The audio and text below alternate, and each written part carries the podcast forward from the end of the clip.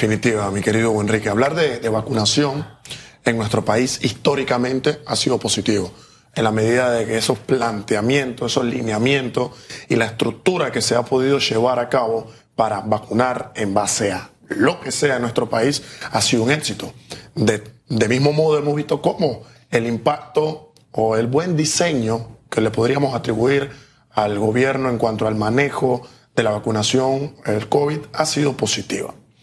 Ahora, sin duda alguna, un elemento positivo en materia de educación, el saber que premedia, los chicos de media, eh, ya todo el sistema escolar se reintegra, ya estamos ahora sí al 100% caminando en virtud de levantar lo más importante que puede tener una persona, ergo un pueblo, como lo es la educación.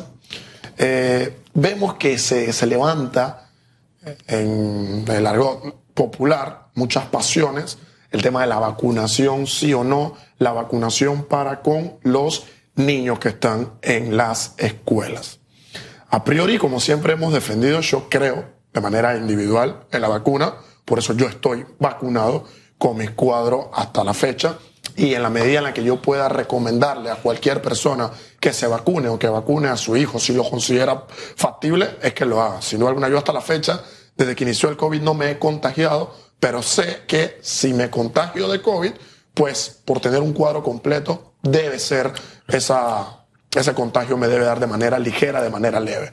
Entonces, yo creo que ya hay que dejar de lado el insistir en recabar noticias falsas, noticias negativas, noticias que sin duda alguna mantienen a la gente en un estado de ansiedad y dar un salto. Si queremos estar con una confianza en que el proceso de educación se vaya a reintegrar de la mejor manera, pues debemos tener también una confianza en el proceso de vacunación, que sin duda alguna se ha llevado con éxito hasta la fecha. No hemos visto ningún caso negativo por una eh, persona que se haya vacunado en nuestro país, ergo nosotros consideramos que lo más factible es que si bien es cierto, todos tenemos un derecho a elegir, que viene de ese derecho a la libertad, el cual yo defiendo, el que se quiera vacunar, que lo haga, el que no se quiera vacunar, que no lo haga, pero en decidir, en tener esa libertad de elegir, pues sin duda alguna se pueden desenvolver elementos positivos o elementos negativos. Entonces yo creo que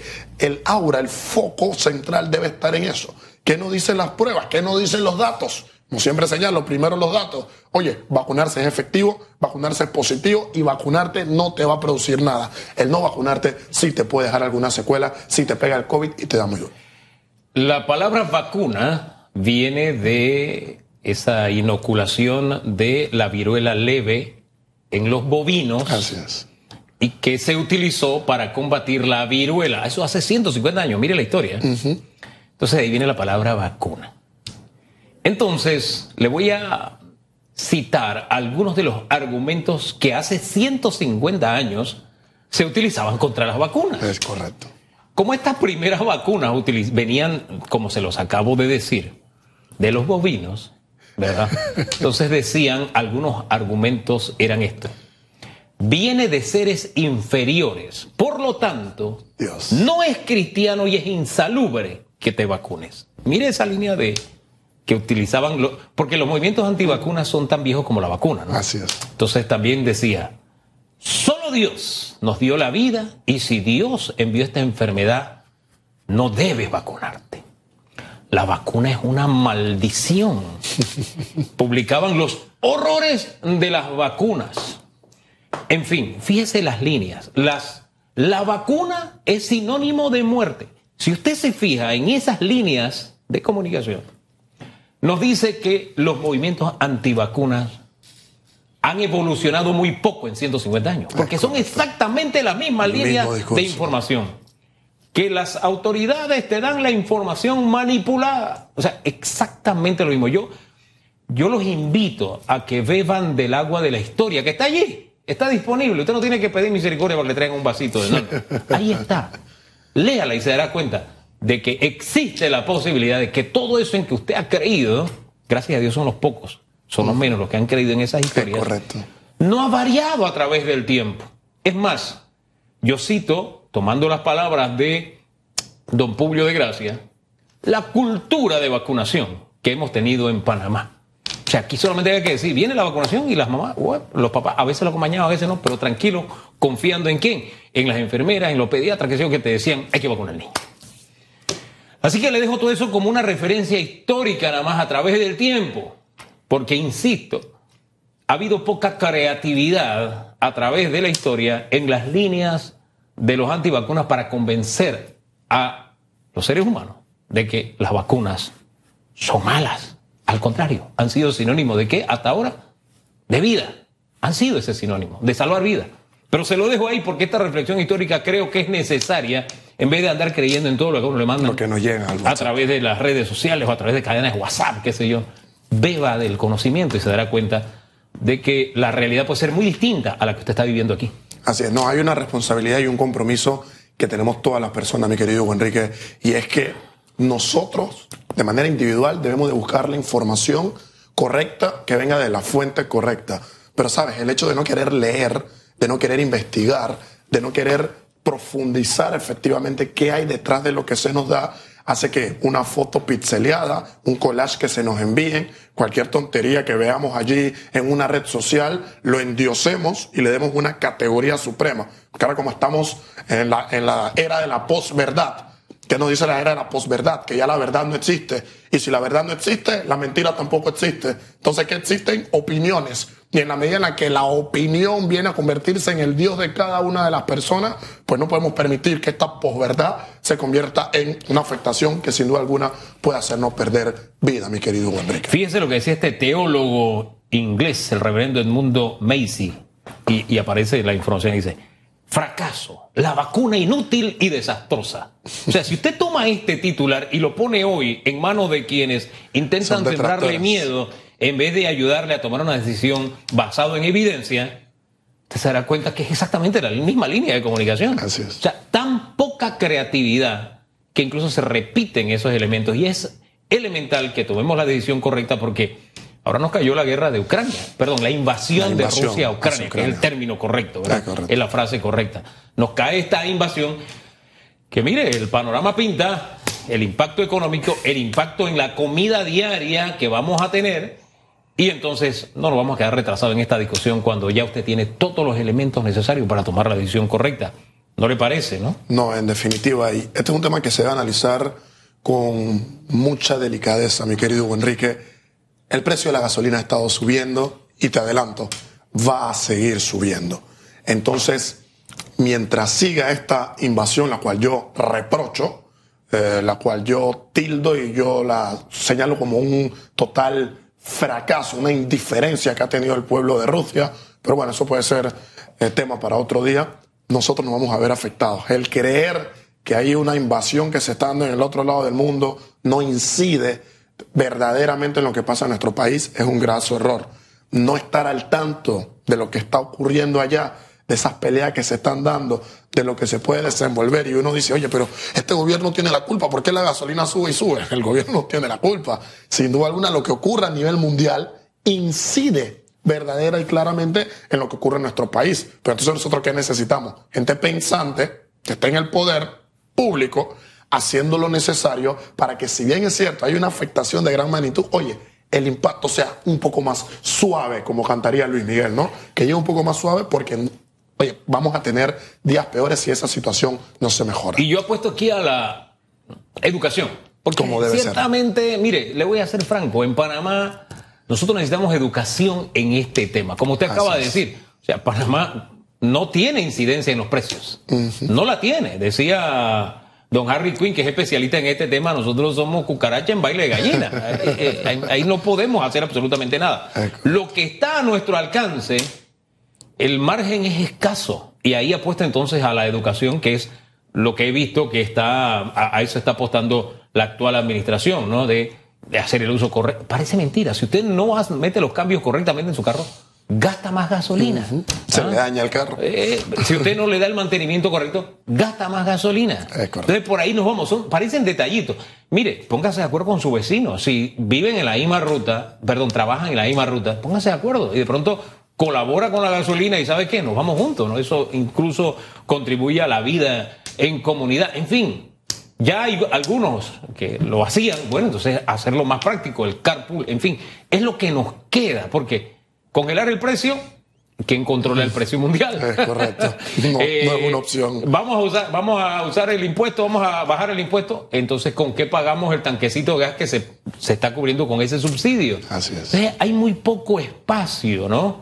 Hay muy poco espacio para que nosotros tengamos una, acceso a una gasolina más barata. Entonces, consumir menos para gastar menos. En definitiva. Es, es lo que nos queda. A los taxistas, decía don Harry, y cierro con esto para que usted haga aportes, porque lo que la gente necesita es orientación en esto. Claro.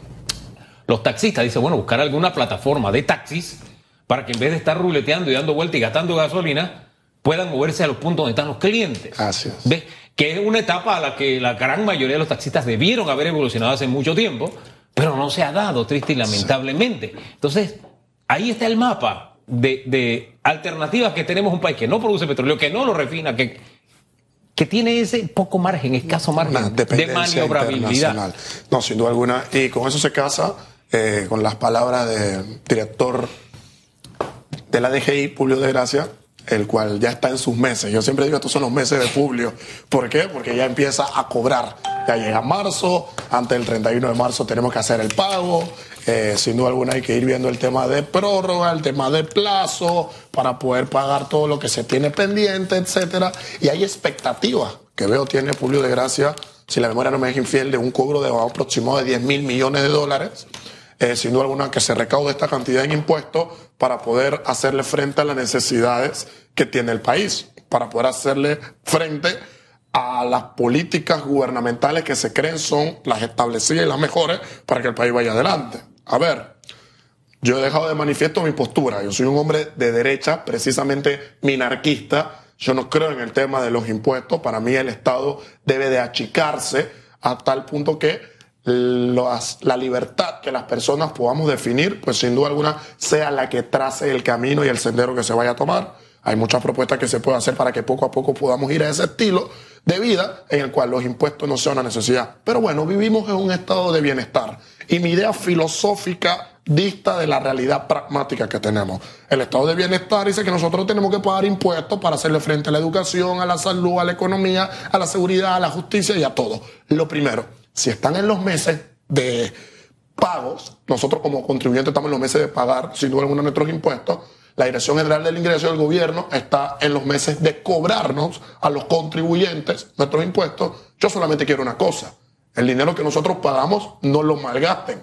El dinero que nosotros pagamos no se lo estén robando. El dinero que nosotros pagamos no lo estén tomando para tonterías, que si flota de autos, que si viajes, que si cenas costosas, que si partidas discrecionales para gastárselo en una que otra cuestión y pónganlo a trabajar Oiga, en la lo crisis, que nosotros necesitamos. en la crisis del 2008, mire cómo funciona la memoria. Ahora que habló de la flota estatal, Que es fue una toda una estrategia, que es una barbaridad, fue toda una estrategia también para que el propio Estado ahorrara Es correcto. eh, y se eliminó una serie de, de gastitos. de gastos que había en esto de la movilización. ¿no? Así que ojo con eso porque ahí también podemos Es meterle el diente.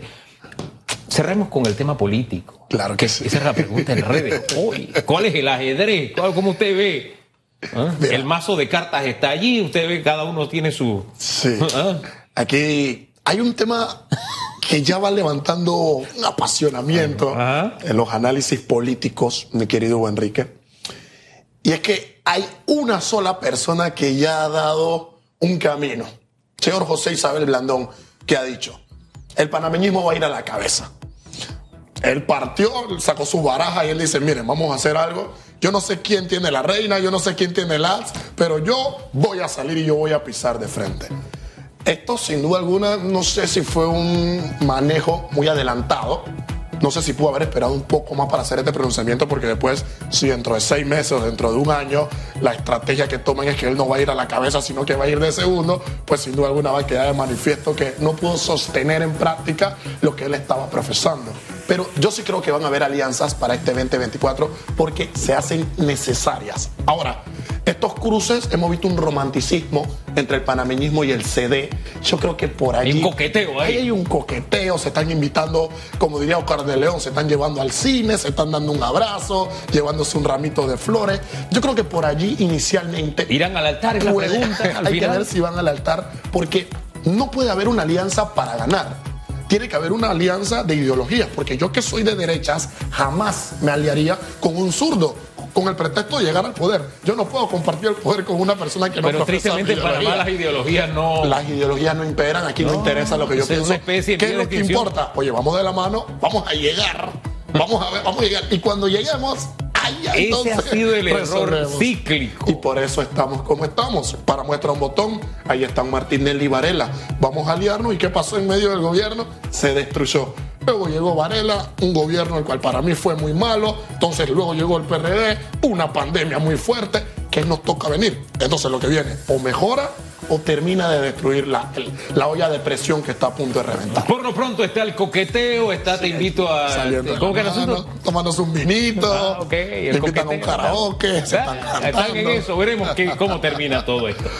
Ahí vemos también quienes aceptaron el vinito y quienes no. Hay, quienes dicen, Otro camino dijo no le llegó no, no, no, yo no voy, estoy ocupado. A RM no lo invitaron y por ahí se fueron. Ahora hizo su propia reunión con Yanivel y cada uno anda en los suyos. quien anda bien su El PRD metido en su elecciones internas. que son pronto, ¿no? Sí, sí, pronto. Así es. Así es. Pero en fin, ese es el mapa político. Y de verdad que uno tiene que ir pensando en eso. Hay, gente que dice, no, es muy temprano. No, usted tiene que ver desde ahora. ¿Para dónde es que usted quiere que el barco de este país se dirija? Es correcto. Y eso depende de la elección, de la decisión que usted tome en las urnas. Y también, si en, a mitad de camino el barco comienza a zozobrar, debemos tener una herramienta para decirle, hey, hasta aquí. Aguanta. No, tú cinco años terminas de hundirnos. Así que esa herramienta ciudadana es necesaria. Te lo digo por el tema de la alcaldía, que por ahí se está trabajando en eso. Alcaldía de Panamá, a propósito, porque hay otras alcaldías que están volando. Volando. La de Boquete es una cosa guau. En fin, nosotros nos despedimos. Gracias, presidente. De pasiones vivimos los seres humanos, mi querido Enrique. ¿eh? Tenga una excelente semana.